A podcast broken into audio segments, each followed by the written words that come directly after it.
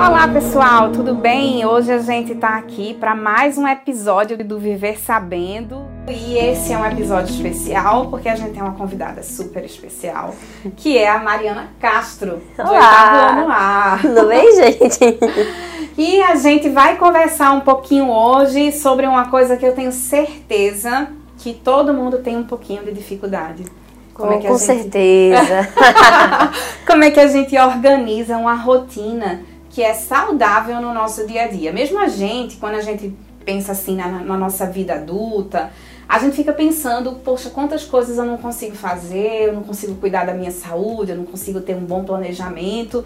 Se isso é um desafio pra gente, isso é um desafio também para quem está aprendendo a fazer isso, né? Oh, pois é. Uma das maiores dificuldades dos estudantes é o planejamento de tempo ainda por cima. É, Porque é. estudante tem tanta coisa na cabeça que acaba se perdendo se não tiver uma ajuda, uma é, linha assim. E hoje seguir. a gente está cheio de informação, né? Então a primeira coisa, Mari, que eu queria te perguntar é como é que a gente pode organizar uma rotina saudável no nosso dia a dia? Você fala aí do teu lado dos teus desafios como adolescente e eu vou falar dos meus também, tá bom? Fala aí, qual, qual, como é que a gente organiza uma rotina que seja saudável? Eu acho que para quem quer come, começar a planejar seu tempo, sua rotina, priorizar as coisas mais importantes. Por exemplo, eu com minha vida de adolescente, eu tenho muita coisa para fazer, muita coisa, ou mesmo muita coisa para mim não fazer nada.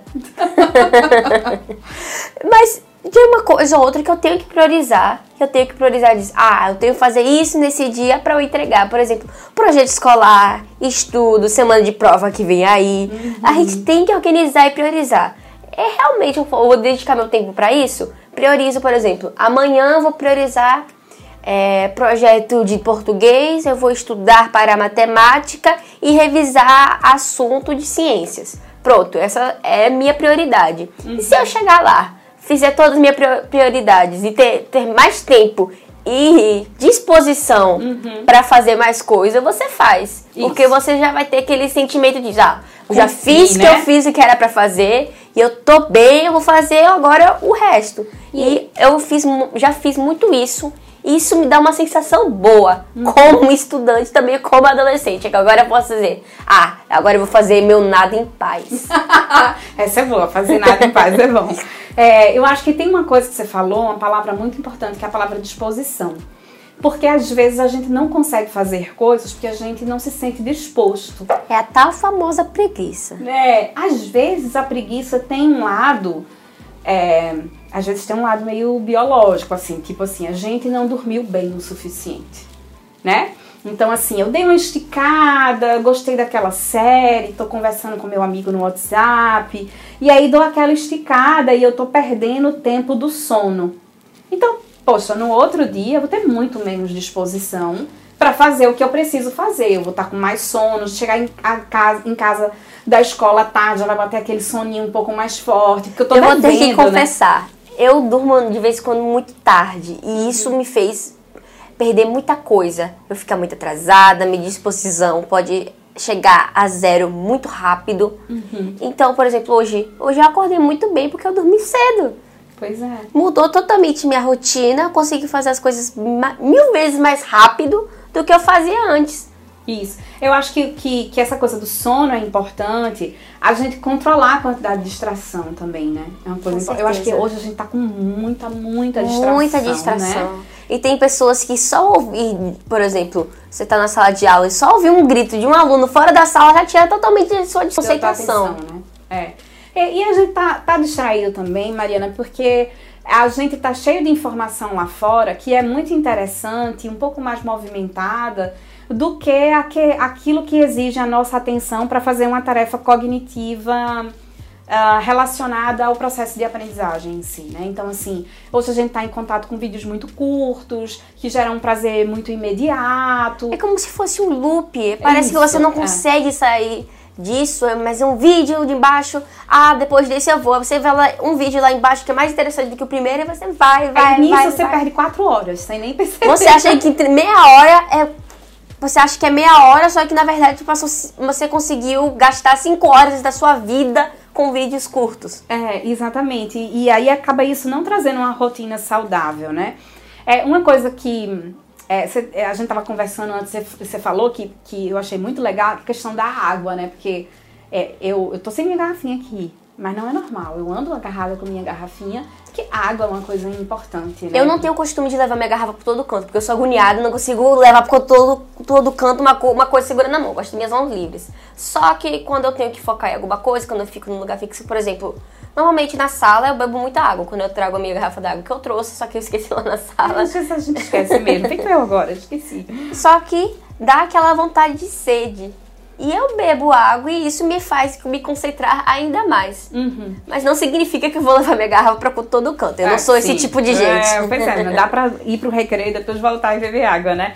É, então eu acho que pra gente até é, fechar essa ideia, eu acho que uma, uma rotina saudável, ela começa cuidando do nosso biológico, das coisas mais básicas, é Com certeza. o nosso sono, a nossa hidratação, né, o nosso cuidado de como a gente está ocupando a nossa mente pra gente não ficar gastando tempo, se distraindo com coisas que não, não estão nos alimentando é, de coisas Inclusive cuidados com o corpo, por exemplo. Eu cuido muito da minha pele quando eu levanto, quando eu vou dormir. Isso me ajuda muito. Porque a sensação de estar limpa, a sensação de estar bem, a sensação de estar confortável com o seu corpo ajuda ainda mais essa autoconfiança e seu foco. Por exemplo, é, se você começar a estudar, só que você, por exemplo, não tomou um banho, a sensação de ficar suja é te prejudica na hora do estudo.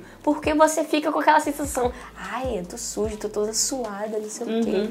E isso também gera um sentimento de autocuidado, né, na Gera. gente. Porque é bom, é bom a gente se cuidar e sentir que a gente tá cuidada, né? Que a gente tá pronta, né? Que a gente fecha um ciclo e tá pronto para começar outro, né? É, então, eu acho que essa- esse cuidado com o dia a dia é, é o primeiro passo para a gente organizar uma rotina saudável. A gente entender o que é que é saudável, né? Entendi. É, e eu acho que um, que um ponto ah, interessante sobre construir uma rotina saudável, e você usou essa palavra no início, é quais são as nossas prioridades, né? Então, o nosso corpo é uma prioridade e a gente aprender coisas para que a gente possa ser útil à sociedade também é um processo importante. É, quando a gente é estudante, Mariana, a gente tem um pouco dessa percepção de que a gente estuda para fazer prova, né? Pois é, muita gente tem essa, esse pensamento. Ah, depois eu esqueço, vou estudar agora, depois eu vou esquecer, nunca vou usar. Ah, por que eu vou usar X e Y da minha vida? É, só que é, é engraçado isso, que quando a gente não tem esse conhecimento, depois a gente sente falta dele, né? Sim. Se a gente não estuda geografia, a gente sente falta lá quando a gente faz uma viagem para entender o mundo.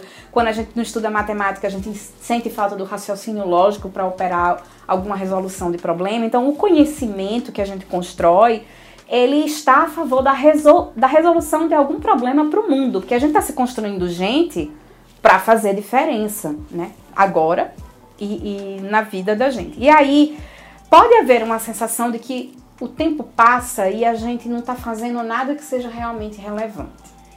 O que, que eu aprendi, eu pessoalmente? Que planejamento é fundamental para a gente conseguir saber quais são as nossas prioridades. E quando a gente não constrói, as coisas vão Você acha que você consegue organizar a sua cabeça sem um planejamento, mas você acaba esquecendo de muita coisa.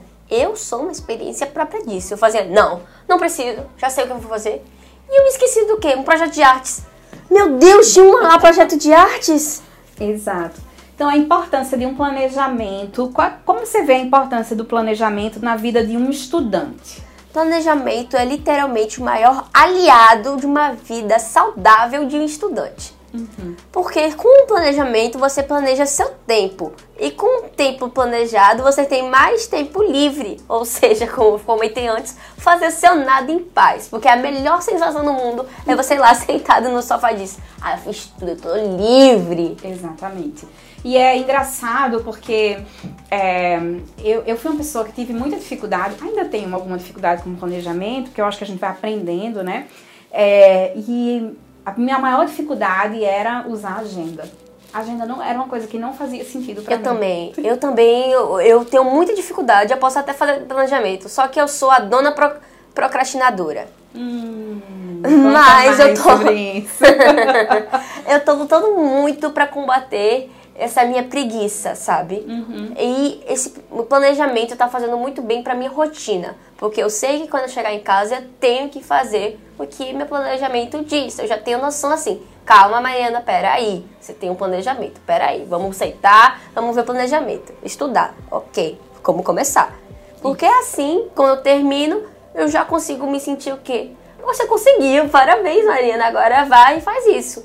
E eu já com, e se eu conseguir colocar nosso planejamento na nossa rotina e gerar o planejamento de alguma certa forma, virar a nossa rotina de um jeito ou de outro, nossa a gente vai ficar me, mil vezes melhor e vai se sentir mais confortável e saudável com a nossa própria rotina, sem necessidade de fazer planejamento. Assim, você tendo uma vida estudantil bem mais fácil do que várias pessoas lutam para ter. Exatamente. É, uma coisa que a, a, agenda ela me ensinou assim foi a importância de eu olhar para minhas prioridades. Então, como foi meu, meu passo a passo de construir um planejamento, né? Eu não conseguia ter agenda porque aquilo era muito confuso para mim, botar lá para cá, botar para cá. Aí a tecnologia ajuda muito a gente nisso. Então o Google Agenda hoje é uma mega experiência para mim. Eu uso um outro aplicativo de lista de tarefa. E a minha lista de tarefa, ela é muito fundamental, porque elas são coisas pequenas. E às vezes essas coisas pequenas são coisas que eu resolvo em 5 minutos. Tipo assim, eu preciso responder um e-mail, eu preciso escrever alguma coisa curta, em 15 minutos eu resolvo. É, então eu consigo separar um bloco do meu tempo onde eu preciso resolver coisas pequenas. E essas coisas pequenas que a gente faz e se livra, como você falou, dá um senso de produtividade enorme. Porque a gente viu como quando a gente ajuda, quando a gente diz assim, eu tenho que fazer isso. Sabe aquela sensação de você fazer uma lista de tarefa e botar um tracinho em cima, assim, que você conseguiu fazer? Ai, melhor sensação. é, e aí eu vejo, eu consigo olhar no final do dia e ver que eu, eu produzi muita coisa, porque eu dei muitos risquinhos. A gente às vezes termina o dia e diz, eu não tive tempo para nada, eu só fiz isso. Mas quando você vai lá ticando as suas tarefas, você vê que você elegeu prioridades, você conseguiu fazer o que você precisava. É que você fez muita coisa, até aquilo que de repente você não conseguiu fazer, você desloca com mais tranquilidade no coração. Mas eu comecei a perceber que eu tinha uma meta para alcançar no meu final do dia, então eu não podia perder tempo. Então, assim, eu não posso cruzar um, um, um corredor. Imagina a quantidade de pessoas que falam comigo nos corredores. Enorme, né? E eu acho que também colocar uma meta na, em cada semana é muito bom essa estratégia. Por exemplo, minha meta é pelo menos estudar duas matérias. Por exemplo, é, tô fazendo um planejamento toda semana. Uma na semana retrasada, minha meta era fazer alguns exercícios físicos. E eu fiz. E eu me senti, tipo, muito feliz comigo mesma. Caramba, eu consegui fazer. E é uma sensação muito boa de uma meta cumprida, sabe? Eu acho. E eu queria dizer que eu, pessoalmente, eu não tenho celular. Uhum. E eu faço na, na, tudo na marra, tudo manualmente. Uhum. E eu acho importante, por exemplo, ter aquelas calendários ou aquela lista de coisas para fazer numa parede, no armário. Isso. Eu tenho minha, minha parede cheia de coisa, cheia de coisa que eu tenho na minha parede. E isso me ajuda muito, porque toda vez que eu passo no meu quarto, eu olho pra parede e digo, ah, eu não fiz aquilo, ah, eu fiz isso, ah, não sei o quê. E eu acho meu post-it também, a minha espada. então, era isso que eu ia dizer. Um dos primeiros passos para eu conseguir me organizar, aprender a usar as ferramentas, o primeiro foi usar post-it. Eu peguei a minha sala, antigamente não era essa sala que eu tava, que eu tô, né? Eu, eu tinha outra sala e eu pedi assim, ó, eu preciso de um quadro bem grande aqui. Aí eu peguei o meu quadro e dividi ele em três partes. O que eu precisava fazer, o que eu estava fazendo e o que eu já tinha terminado. E aí eu botava todas as coisas que eu tinha para fazer separado por áreas. Porque a gente desempenha papéis diferentes, sabe? A gente não é só estudante na vida. Eu não sou só profissional, eu sou mãe, eu sou filha, é... e eu dividi os meus papéis, né? E aí, com tudo que eu precisava fazer dentro da minha demanda profissional, assim, todas as áreas que eu precisava atuar, e eu colocava todas as coisas que eu precisava fazer e eu ia mudando post-it. E depois no final eu tinha aquela sensação de botar fiz e jogar um monte de post-it fora, porque eu tinha conseguido fazer. Então, isso é uma sensação muito legal e que dá a gente uma noção de gestão de tempo. E é pra gente finalizar, eu queria te fazer essa pergunta. É, sei que você está falando disso, né? Que é um processo de aprendizagem, mas como é que a gente usa melhor o nosso tempo? É, eu acho melhor uma coisa que meus pais me ensinaram é que tem tempo para tudo.